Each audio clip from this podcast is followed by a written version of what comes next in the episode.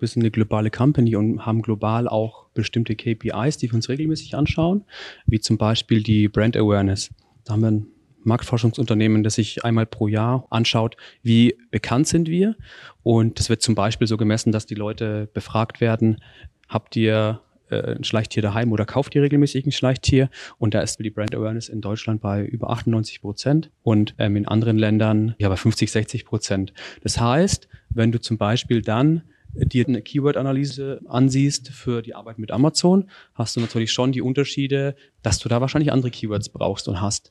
Und dass sich da die Länder aber auch freuen, dass du mehr Traffic auf die Marke bringst, weil dadurch steigt ja die Brand Awareness auch und dadurch steigt dann auch entsprechend die Bekanntheit und damit hoffentlich auch der Umsatz in anderen Kanälen.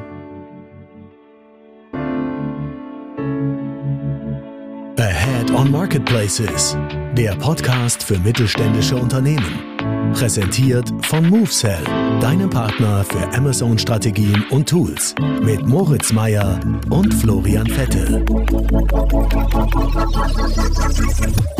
Dann jetzt nochmal äh, offiziell ähm, herzlich willkommen zum Head-on Marketplaces Podcast. Ähm, heute ein ganz besonderer Gast, Peter Christek von Schleich. Ähm, wir sind hier live, auf dem ähm, Amazon Sales Kongress in Erfurt. Peter, schön, dass du da bist. Grüß dich, hi, danke, schön, dass ich dabei sein darf. Genau, wir haben das letztes Mal ja schon gemacht, ähm, auf dem letzten ähm, Amazon Sales Kongress, das erste Mal das Live-Podcast-Format gemacht. Das ist ziemlich gut angekommen. Von daher freue ich mich, dass wir das jetzt hier fortführen dürfen. Ähm, für alle Zuhörer, ähm, wir haben, sitzen hier im kleinen gemütlichen Raum, sind, boah, was würde ich sagen, so 30, 40 Leute vielleicht. Ähm, und ähm, ja, ich freue mich darauf, Peter jetzt ähm, einige Fragen rund um irgendwie Marktplätze, E-Commerce und Amazon bei Schleich zu stellen. Ähm, und wird direkt mal reinstarten. Peter, leg doch mal los und jetzt sag uns mal, äh, wer du bist und was du machst. Gern. Ja, hi, ich bin Peter Christek und ich arbeite bei Schleich als Senior Key Manager ähm, für E-Tailer, also für alle Kunden, die ähm, hauptsächlich online verkaufen. Mm, ich bin Papa von zwei Kindern, die zwei und sechs Jahre alt sind und jeder, der ähm, Kinder hat, der kennt wahrscheinlich Schleich. Mm, und äh, davor war ich bei Haber, habe dort eine ähnliche Rolle gehabt. Haber kennt man dann so im niedrigeren, ne, so von 0 bis 5, 0 bis 6 ähm, Jahre alte Kinder. Ähm, habe ich bei Haber was ähnliches gemacht und war davor auch fünf Jahre bei Amazon als ähm, SVS hieß es früher noch, heute nennt man das AVS und dann Vendor Manager in, in der Kategorie Consumer Electronics und später Buch, also Papierbuch.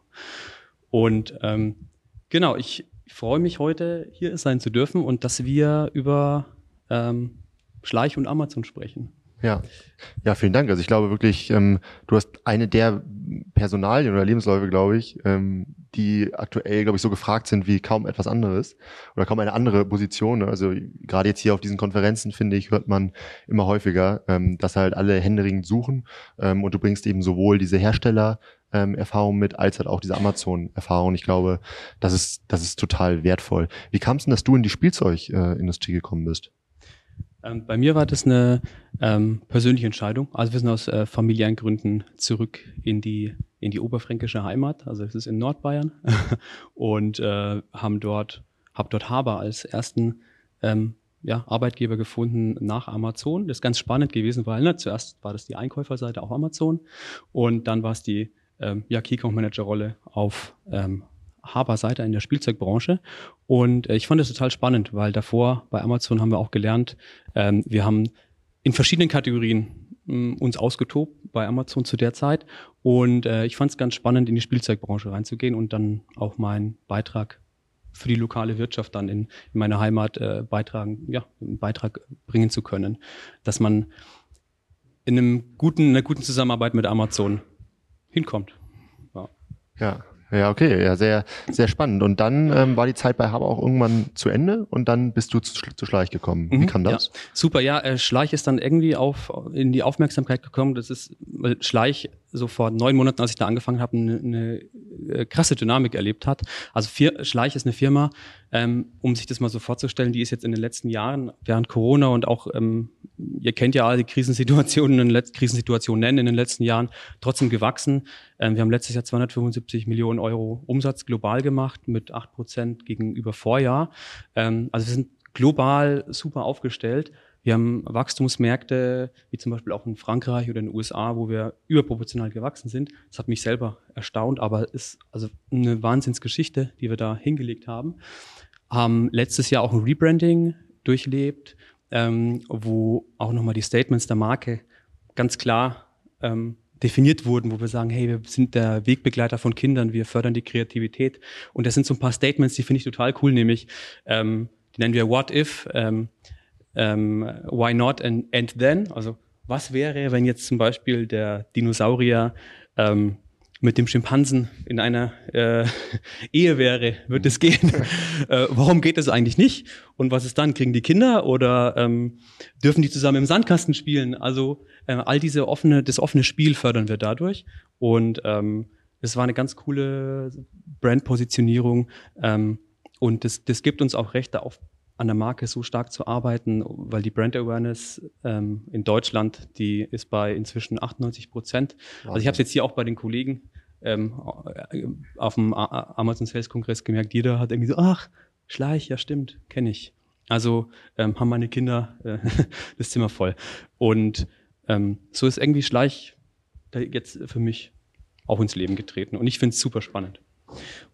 Genau. Und ähm, was vielleicht, und, da wollten wir jetzt auch noch äh, gleich darauf zu sprechen kommen, ein riesen ähm, Value bei, bei Schleich ist, ja diese super filigrane Arbeit am Produkt und diese, diese Detailgenauigkeit. Also um das mal euch auch greifbar, haptisch greifbar zu machen, vielleicht der, der noch nicht mit Schleich in Berührung kam, haben wir gedacht, ähm, machen wir ein kurzes äh, Spiel und zwar wollten wir wissen, wer ist eigentlich ähm, so das Küken bei Amazon und wer ist, sagen wir mal, drei Jahre jetzt bei Amazon? Hebt mal bitte die Hand. Oder arbeitet mit Amazon?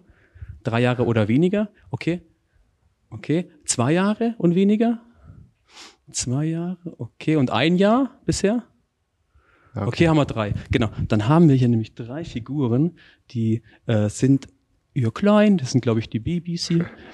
Also einmal für, für alle Podcast-Zuhörer. Für alle Einsteiger, ähm, genau. Peter verteilt jetzt hier gerade eine. Hebt ihr nochmal noch mal die Hände. Genau, Peter verteilt jetzt hier gerade irgendwie ein, ein Baby-Nilpferd, wenn ich das richtig äh, gesehen habe, mhm. eine Baby-Giraffe und äh, eine und einen jungen Affen. Ne? Ja, dass man mal ein bisschen ins Gefühl kriegt. Mag am besten, um den Detailgrad zu erkennen, müsst, müsst ihr mal die Füße oder die Hufe anschauen. Ähm, da sieht man, dass da unten sogar nochmal extra Arbeit reingesteckt wird. Ähm, denn die Figuren werden wirklich alle per Hand, per Hand äh, entworfen, per Hand gemalt. Ähm, und jetzt machen wir weiter. Pass mal auf, jetzt haben wir hier noch einen Jaguar und einen, ähm, einen Löwen. Mm, und da ist es jetzt nochmal so, wir haben gesagt, wer, wer hat dieses Jahr, wer kann dieses Jahr von dem Erfolg berichten, den er bei Amazon schon hatte? Okay, ich nehme mal Sie. Genau. Äh, wollen Sie, es, wollen Sie es kurz erzählen in einem Satz? Hallo, ich bin Olaf Dobowolski von äh, Matti Additive und wir haben ein, ein Wachstum äh, zum Vorjahr von 84 Prozent.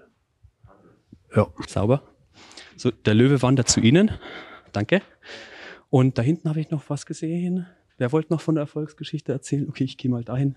Da bricht den Jaguar hin. Ähm, ich bin von der Firma MBG und wir verkaufen Getränke auf Amazon. Ähm, vielleicht kennt jemand die Marken Salitos, Effect oder Nine Mile, Scavian Dre. Und ja, wir gehen auch von einem Wachstum von 70 bis 80 Prozent aus gerade. Also wahrscheinlich auch ein bisschen höher. Also so um die 100 vielleicht. Wahnsinn. Gratulation. Und jetzt haben wir noch einen letzten, einen Dino.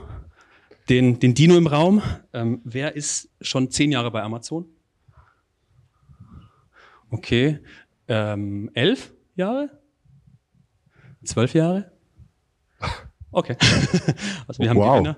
Da gibt's keine, keine Geschichte jetzt dazu, keine Erfolgsstory, aber den äh, Dino bei zwölf Jahre oder länger bei Amazon. Zwölf Jahre waren's oder? Seit 2011. Ja, zwölf Jahre. Super. Wahnsinn. Okay, und ihr könnt euch jetzt gern mal das, den Detailgrad der, der Figuren anschauen. Also das ist wirklich ein Benefit, da kommt keiner drüber. Und ähm, darauf sind wir stolz, ja. so, ich glaube, wir wollten heute auch ähm, sehr stark darauf eingehen, ne, was, wir, was wir auf Amazon machen, welche verschiedenen Ansätze wir haben und nur zu eurer Erwartungshaltung. Hm, wir sind ähm, noch ganz am Anfang. also die, der Fokus ist bei uns zu schauen, hey, wie kriegen wir die operativen Herausforderungen gewuppt? Wie kriegen wir die Zeit bestmöglich ähm, rum, äh, um in, in der wenigen Zeit, die wir haben, möglichst viel umgesetzt. Wir haben 60 bis 70 Prozent der Zeit für Amazon, weil wir haben auch noch andere äh, E-Tail-Kunden. Und mh, nebenbei machen wir halt mal Amazon EU in einem paneuropäischen Vertrag und starten jetzt mit neuen Ländern. Ähm, und da sind wir natürlich darauf angewiesen, hey, fokussiert zu arbeiten, zu gucken, make or buy, also suchen wir uns Leute, die uns dabei helfen, suchen wir uns Softwarelösungen, die uns äh, helfen oder machen wir es im Haus, entwickeln wir äh, das Wissen, die Leute im Haus. Ähm, und also alle, die jetzt in einer ähnlichen Situation sind, ähm, ich fühle mit euch. Ja, sehr spannend. Ähm, vielen Dank erstmal bis dahin. Freue ich mich schon, dass wir gleich ein bisschen darüber sprechen, ähm, wie du da so drauf schaust, wie ihr euer Team bisher aufgebaut, strukturiert hast, ähm, was du auch als Next Steps für euch seht. Ähm, siehst allgemein ähm, für den Spielzeugmarkt ähm, im Hinblick auf Amazon immer super spannend. Ne? Also da gibt's ja einige große, große Player, ähm, insbesondere jetzt, wenn man sich den gesamten E-Commerce-Markt anschaut, ne? also MyToys ähm, hat ja jetzt, glaube ich, erwischt. Das werde jetzt schon als so ein kleines Beben im Spielzeugmarkt wahrscheinlich wahrgenommen. Ja, ich war da im Urlaub und da kam plötzlich eine Nachricht, ja, MyToys ähm, ähm, ist mit einer PR rausgegangen, dass sie ähm, im Februar 2024 bis dahin alle Läden, ähm, 19 Läden und den Online-Shop, also das Team auch in Berlin, das den Online-Shop betreut, ähm, dicht machen wollen. Da waren zuerst mal alle so, äh, ey, kann das sein? Wie kann das sein? Ähm, also damit hat keiner so richtig gerechnet. Und Maito ist auch als einer der ähm, Handelspartner, wenn ihr euch das mal jetzt für eure Kategorien vorstellt, äh, wenn da einer der wichtigsten Handelspartner plötzlich weg ist, was würde das für euch bedeuten? Und so ähnlich geht es jetzt vielen Herstellern ja, ja total. in der Branche, in der Spielwarenbranche. Total spannend. Also ich finde gerade die Spielwarenbranche ähm, ist ja im Hinblick auf E-Commerce schon recht weit entwickelt. Ne? Also ich glaube bei den richtig großen wie im Simba Dickies ähm, und Co., die machen äh, meine ich schon über 50 Prozent des gesamten ähm, Umsatzes online, ne, was in manchen Kategorien gar nicht denkbar ist. Und ähm, wenn wir jetzt mal von irgendwie 50 Prozent und mehr ausgehen, dann muss man sich vor Augen führen, führen dass im Spielzeugbereich durchaus davon nochmal so 70 bis 80 Prozent dann auf Amazon entfallen Fall. Ne? Und ähm, da gibt es sicherlich totale Unterschiede nach vielen, aber so ein paar Insights am Markt hat man ja schon gehört, ne? unter anderem von den Geschäftsführer da von Simba Dickies. Und das ähm, finde ich schon sehr, sehr spannend. Ähm, so, du hast jetzt auch schon zwei Stationen dahinter. Würdest du sagen, dass du für, dass du auch diesen Amazon-Fokus und die Relevanz bei dir in der Firma auch so spürst und siehst? Ja, bei Schleich ist es so, wenn, wenn ihr euch das Produkt anseht, hm, ich sag mal so, bei, der Spielware, aber vor allem bei Schleich ähm, spielen da die, das Produkt und die Emotionen dahinter schon eine große Rolle. Also du willst anfassen, du willst spüren, du willst schauen, was wäre das für ein Geschenk, ne? weil in der Spielzeugbranche ähm, ist Ostern und Weihnachten recht wichtig, um, um Geschenk, wo die Geschenkanlässe sind. Da schoss der schon an, hey, mh, mm, ich will es erleben. Mhm. Äh, und erlebbar ist, und das, das ist unser, un, unsere Aussage, unsere Kernaussage, dass der stationäre Handel für uns super wichtig ist. Mhm. Der hat auch den größten ähm, Anteil bei uns und ähm, der E-Commerce-Anteil hat bei uns in etwa 20 Prozent global mhm. gesehen. Und mh, äh, wir sehen, dass in Zukunft wesentliche und sehr gute stationäre Händler sich vor allem durchsetzen werden und dass die für uns sehr wichtig bleiben werden. Andererseits sehen wir natürlich schon, der Onlinehandel ähm, entwickelt sich organisch ähm, nach oben und auch wir werden da in, in der Hinsicht äh, Investitionen tragen und äh, werden Investitionen vornehmen auf globaler Sicht. Ja. Also ähm, da ist Amazon natürlich einer der ähm, Hauptakteure. Ja. Ja, ganz offensichtlich. Ne? Ich meine, wenn sie da Personalien wie dich dann da an Bord holen, ne, wo man ganz klar halt sagt, irgendwie durch deine persönliche, persönliche Historie, ne, hast bei Amazon gearbeitet, ähm, auch in der Spielzeugbranche, dann bist du ja da schon sehr, sehr passend. Nimm uns doch mal mit ähm, so in euer Team. Wir haben jetzt eben gehört beim Vortrag von äh, Gardena, ähm, das sind irgendwie, je nachdem, wie man es rechnet, irgendwie acht bis zehn Leute. War am Anfang auch nicht so. Ne? Du sagtest jetzt irgendwie, ihr steht, ihr steht ganz am Anfang. Hol uns doch mal ähm, in, dein, in dein Team rein. Genau, also ganz, ganz, ganz am Anfang sind wir noch nicht, sondern ganz am Anfang. Das heißt, ähm, wir sind zu zweit, also die Larissa und ich. Wir sind ähm, das Team, was den, also jetzt nicht nur auf Amazon gemünzt, sondern wirklich den, den E-Com in Deutschland ähm, betreuen. Und wir sprechen vom B2B E-Com, also nicht vom B2C E-Com und mhm. haben äh, ich nenne es auch wieder mal in, in, in Gänsefüßchen nebenbei Amazon EU das wir bisher in vier Ländern aktiv betreiben im Vendor-Geschäftsmodell und wo wir äh, inzwischen wie viele andere auch einen europäischen, ähm, ja, ein paar New Contract haben, wo wir ähm, jetzt auch Step by Step in die Richtung gehen und sagen, wir wollen jetzt auch alle ähm, neuen Länder, die dort Amazon unterstützt, ähm, dass wir dort auch live gehen. Mhm. Mm, das ist wie bei vielen anderen auch. Ähm, zuerst mal so, dass wir in jedem Land eine Ländergesellschaft haben oder einen Distributor. Mm, das kennen die meisten von euch, äh, so das klassische Modell. Und da, von daher müssen wir uns Step by Step einfach in die EU-Denke entwickeln. Ähm, das ist bei Amazon, ja, das in, in, ja, erlebt jeder Key Account Manager, der Amazon betreut, betreut äh, einen Sonderfall und da muss man dann im Unternehmen immer wieder erklären, hey, wir, wir haben einen europäischen Vertrag, Amazon fordert von uns, dass wir europäisch denken. Ähm, die wollen mit uns über alle Länder sprechen, nicht nur über ein Land. Und genau an diesen Punkten sind wir gerade. Da ist meine Aufgabe, alle abzuholen, zu überlegen, wie kriegst du es effizient hin, dass alle Bescheid wissen. Ähm, so wie bei Gardena, der äh, Kollege das auch sagte, ja, du, ähm, du bist dann halt in der Situation, dass du Key Account Manager hast, die dann, mit denen du zusammenarbeitest, obwohl du zentral dir ähm, ja, den Lead hast bei der Verhandlung, zentral ähm, vielleicht auch den Lead hast bei bestimmten Prozessen in der Buchhaltung oder anderen Dingen.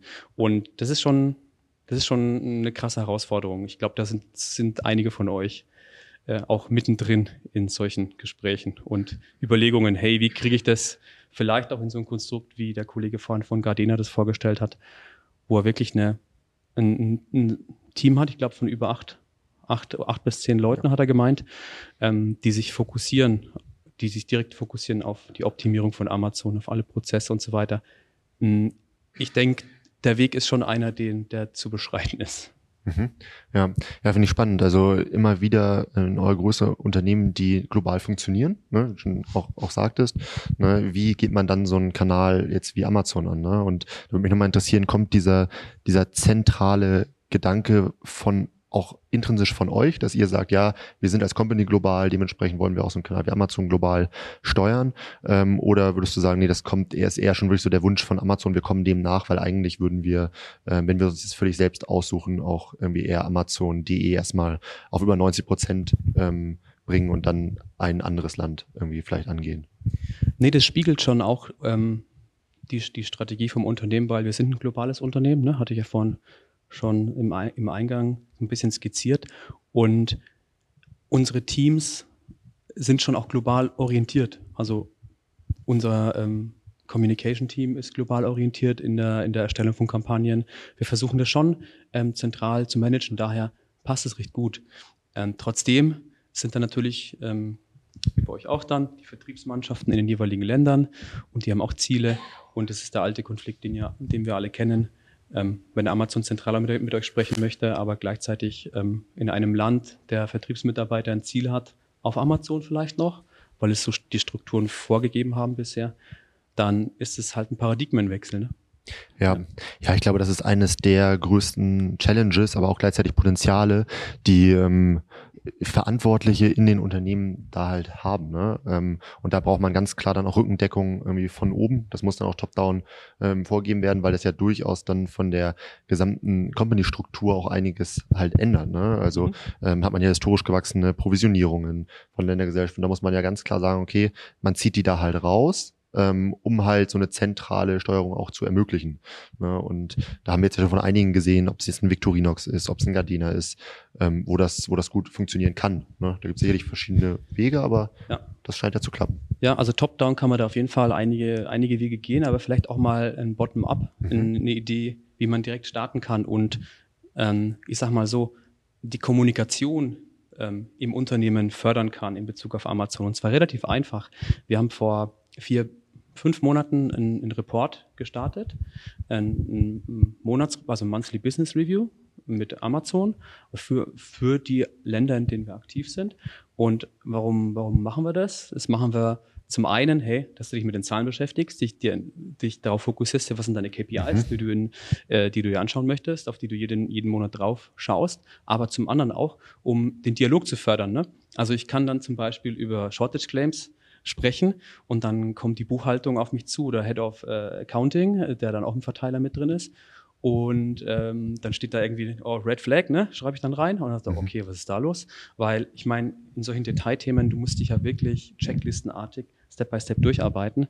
Aber das ist, passiert ja trotzdem parallel. Also du hast ja so viele Dinge parallel und das kannst du alles in dem Monthly Business Review verarbeiten. Du schaust dir zum Beispiel auch Sell-in, Sell-out an, Mhm. also ähm, Cross-Border-Bewegungen, die uns auch allen bewusst sind. Ja. Schaust du dir an und überlegst dir, okay, krass, warum ist denn jetzt das Sourcing in Land X oder Y äh, wesentlich höher als das Sell-out? Irgendwas ist da komisch. Und da haben wir auch schon ähm, dran gearbeitet und operativ dann festgestellt, hey, wir haben hier und da äh, im Katalog Veränderungen, kennen wir auch, ne? dass Amazon dann plötzlich den Katalog verändert, und zwar nicht nur im Frontend zum Endkunden, sondern im Backend und dann äh, VEs, also Ver Verkaufseinheiten verändert oder ähm, irgendwelche anderen Veränderungen. Also wir haben zum Beispiel entdeckt, dass ein Topseller von uns äh, ähm, an Weihnachten teilweise einfach nicht live war. Keiner hat gewusst, warum. Amazon konnte es auch nicht erklären.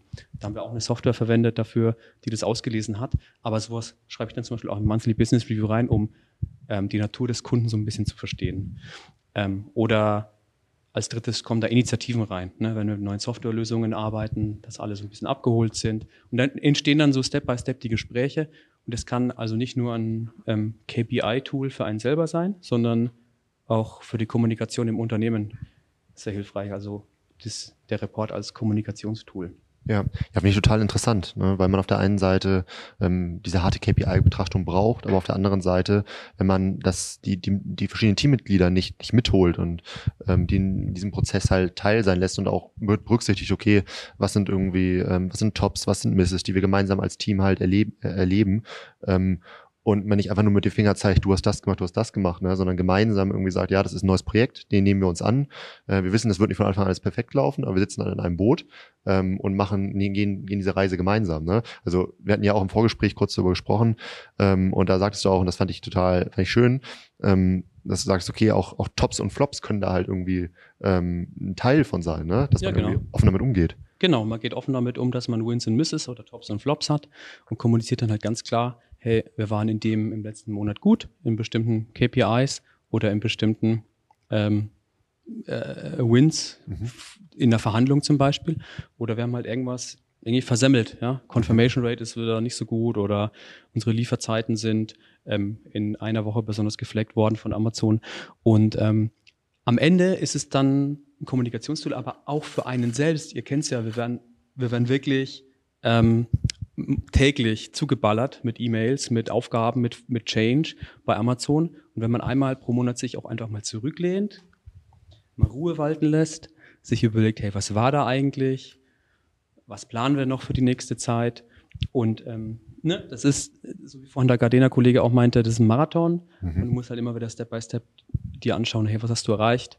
Dann mal ein bisschen feiern vielleicht auch. Also ich bringe mal gerne mein fränkisches Bier ins Büro. Keiner, keiner will es haben, aber das muss, werden wir noch ändern. Die Münchner wollen ja lieber ihr Augustiner oder Tegernseher. Und ähm, ehrlich gesagt, nach zehn Jahren Amazon jetzt, ich will auch einfach ruhig schlafen. Ja, ja, das kann ich verstehen. Ähm, du sagtest vorhin irgendwie so, habt doch so 60, 70 Prozent eurer Zeit ne, für, für den Kanal. Mhm. Ähm, jetzt sagtest du, okay, ähm, wir wollen das natürlich nicht nur Deutschland machen, sondern wir wollen das europaweit machen. Ähm, das ist natürlich ist eine Challenge. Nimm uns doch mal mit. Ähm, kann man sagen, die 70 Prozent, da fallen eigentlich immer so die und die Aufgaben ähm, für mich rein oder ist es ganz unterschiedlich?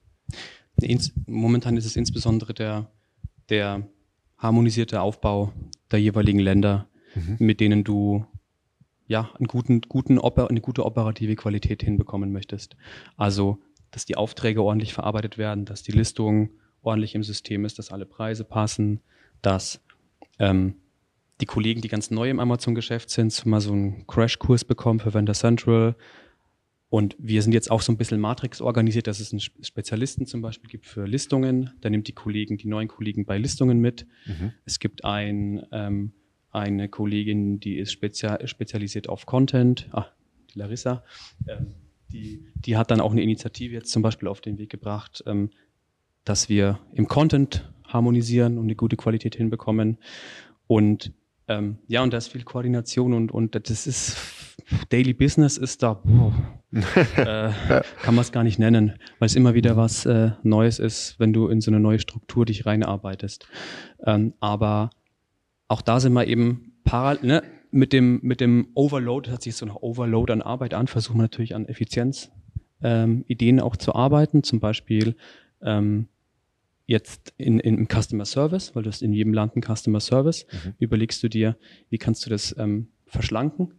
Also ähm, zum Beispiel, dass du sagst, hey, Shortage Claims, Price Claims, kennen die meisten wahrscheinlich. Gibt es auch Lösungen im Markt, dass die dir helfen, erstens mal äh, zu verstehen mhm. und so aggregiert zu verstehen, was, was geht da eigentlich, was läuft da eigentlich schief und zum anderen, dass sie dir bei den Disputes helfen, ähm, weil ihr, also auch das kennt ihr, ähm, Bestellungen bekommt man hunderte pro Tag, ähm, eventuell Shortage Claims oder Price Claims, hunderte pro Woche. Und das kann man eigentlich immer so weiter deklinieren. Und dann muss man sich schon überlegen, hey, wie kann ich die Zeit da wegnehmen und woanders reinstecken, wo ich hm, nach vorne denken kann. Nicht nur immer reagieren muss, sondern auch mal agieren kann. Ja, finde ich super spannend. Lass uns gerne gleich nochmal ein bisschen auf euer Software-Stack eingehen. Ne? Also das heißt, wie, wie ihr da aufgestellt seid, womit ihr euch effizienter macht. Ich glaube auch, das ist einer der Winning Factors jetzt für euch in eurer Teamgröße, ähm, in der, ähm, ja, in dem Umfang, den das Projekt ja nun mal ganz ganz irgendwie logisch halt hat, ne? wenn man mit, mit so einer globalen Company dann das Ganze auch versucht, direkt global ähm, halt aufzuräumen. Äh, lass uns da gerne gleich drauf eingehen. Siehst du denn in den verschiedenen Ländern, die ja von euch auch alle, ich mal, für Schleich unterschiedlich wichtig sind, wahrscheinlich so vom, vom Umsatz, mhm. siehst du da ähm, eigentlich ähnliche Strukturen und Voraussetzungen, an denen du ansetzen kannst, dass du sagst, okay, sind eigentlich immer so die paar Steps, die überall gleich sind, um das zu harmonisieren, oder siehst du da teilweise doch dann irgendwie extreme Unterschiede?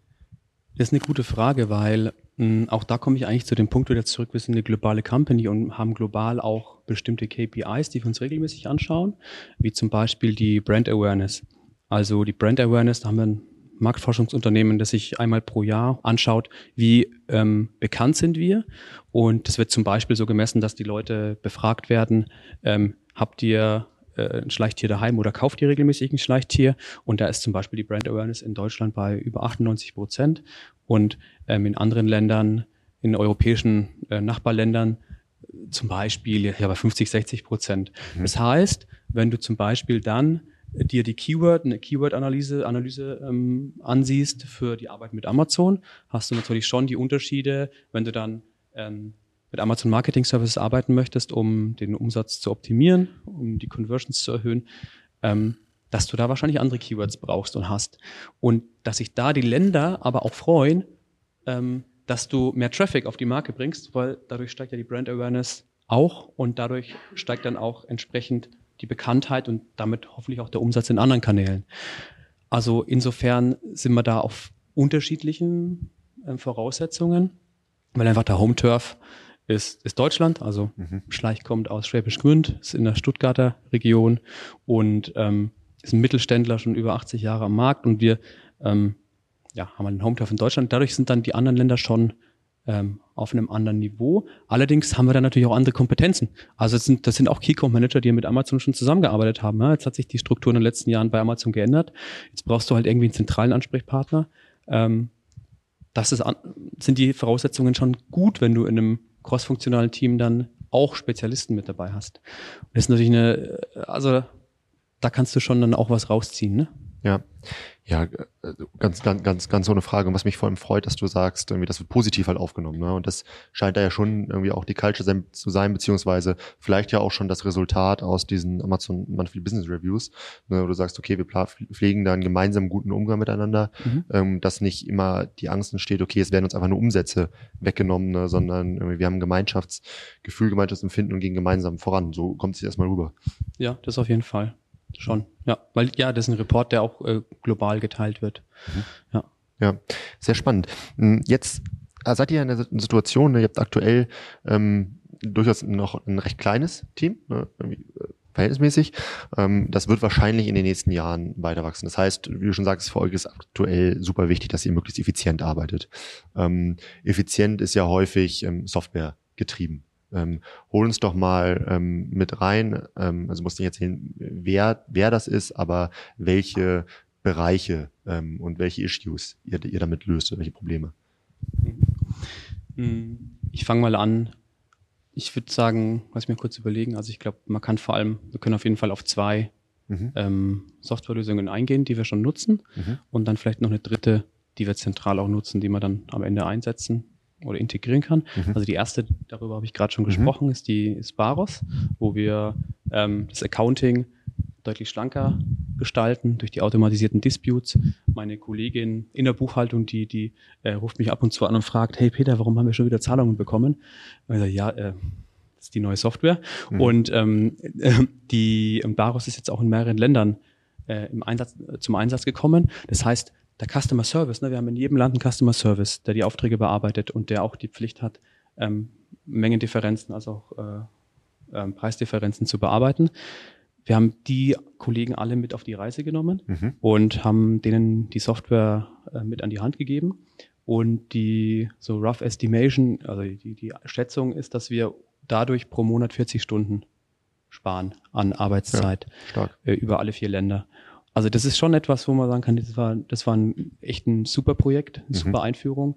Und ähm, das ist zum einen Baros und zum anderen haben wir immer wieder auch Softwarelösungen jetzt immer noch im Test, wo wir versuchen zu lernen, wo wir schauen, hey, äh, wir wollen den Frontend scrapen, wir wollen äh, also auslesen, wo Amazon unseren Content verändert, wir wollen auslesen, wo sich vielleicht ähm, Bilder verändern, wo sich Produktkategorien verändern, wo vielleicht kennt ihr das, bei niedrigpreisigen Produkten plötzlich eine Mindestbestellmenge von zwei oder drei steht, wo der Kunde nicht mal ein Stück Mhm. von dem Artikel kaufen kann.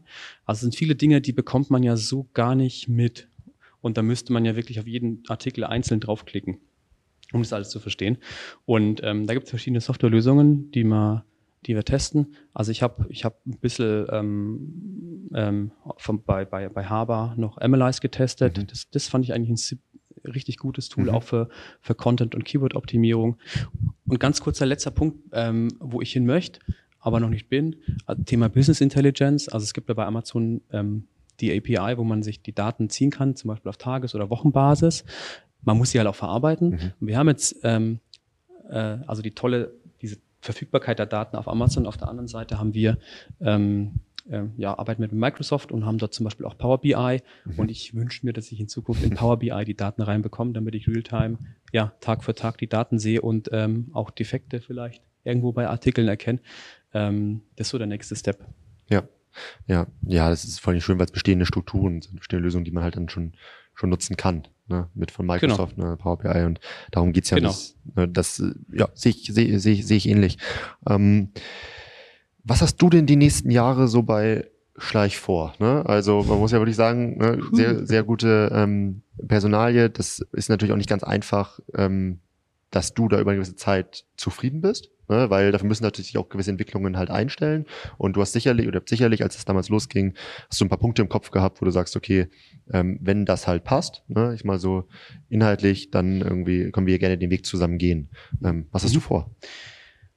Mm, Also was ich super spannend finde, ich meine, wir sprechen jetzt wirklich viel über Amazon und äh, das nimmt jetzt nicht nur hier in dem Raum sehr viel Zeit ein, sondern auch im täglichen Alltag. Wir arbeiten alle mit Amazon, aber ich denke, das Wichtige ist, das kam gleich vorhin auch schon in einem oder an, anderen Vortrag raus, dass, dass wir dort sind, wo der Endkunde, also Konsument ist, dass wir verstehen, wie der Konsument sich bewegt, wo er, wo er seine, ja, wo er am liebsten einkauft, wer den besten Service bietet, wo, wo er am Ende landet, über welchen Kanal er dort landet. Wir haben vorhin über so Social Selling gesprochen. Ich finde es super spannend, Mhm. dass es unbekannte, also super unbekannte Online-Händler gibt, deren einziger Kanal ist, über Instagram äh, Leute zu erreichen. Also ich, nur, nur ein Beispiel. Ähm, ist, vielleicht kennt der eine oder andere den Online- Online-Shop, der nennt sich Kiddo Shop. Der ist aus, aus Österreich und der ist, ja, der ist so ein Scandic-Style, ne? also gedeckte Farben, fancy Accessoires fürs Kinderzimmer und ja, ein cooler Shop.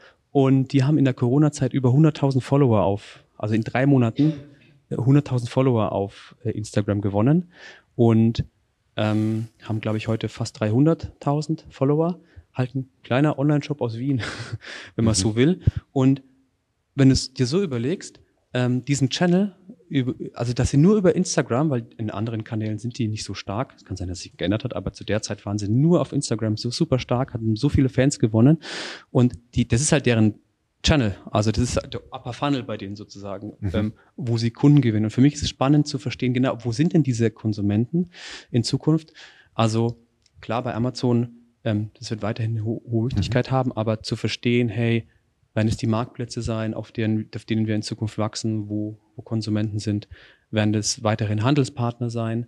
Wird es eventuell eine B2C-Schiene ähm, sein, in die wir gehen müssen, wo wir bisher nicht sind? Also, dass wir ähm, an Endkunden direkt über Marktplätze verkaufen? Haben wir noch nicht.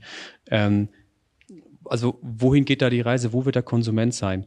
Und keine Ahnung, kann sein, dass in Zukunft ähm, dass wir äh, die Hälfte über Obi verkaufen. Mhm. Ähm, also wir sind schon bei Obi, aber ähm, da, wo der Konsument ist, da gehen halt wir hin. Und das ist, das ist, glaube ich, echt challenging, weil in der Online-Welt hast du immer wieder einfach so, was nicht, so Kanäle, die aufgehen, wo, die Kon wo ein Konsument Spielware erwarten würde. Und die Frage ist, wo, wo geht er hin?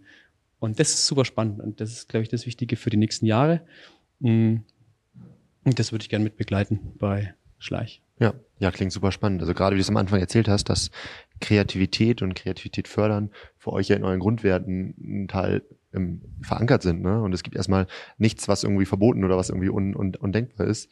Ähm, und das finde ich irgendwie, äh, schreit natürlich irgendwie nach Kanälen, die auch eine gewisse Kreativität halt zulassen. Ja. Ne? Genau. Und, und da sieht man ja schon, dass ähm, ja auch ein Amazon jetzt, ne, die haben ja auch versucht, irgendwie eine gewisse Social-Komponente da reinzubringen und die reinen Social-Kanäle ähm, wie Instagram und Co. versuchen ein bisschen irgendwie äh, Commerce mit, mit, mit reinzubringen. Mhm. Ne? Und mhm. ähm, ob dann diese bestehenden Modelle, die es da aktuell gibt, ähm, schon so weit sich auch noch transformieren können in einzelnen Bereichen, dass sie da eine gute, eine gute Lösung schaffen, einen guten Mittelweg, oder ob es noch ganz neue Lösungen braucht, ne, die wir aktuell vielleicht noch gar nicht, noch gar, noch gar, noch gar nicht kennen, die in den nächsten Jahren ähm, entstehen werden, die dann gut irgendwie auf genau dieses Placement, Kreativität fördern, äh, Inspiration irgendwie besser einzahlen. Ne? Das wird, glaube ich, mhm. sehr spannend. Mhm. Ja, total.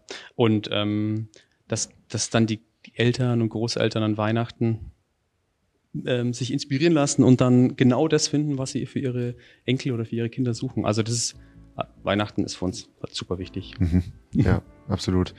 Peter, vielen, vielen Dank. Super spannende Insights. Ja, gerne. Alright, dann bis zum nächsten Mal und ciao, ciao. Ciao.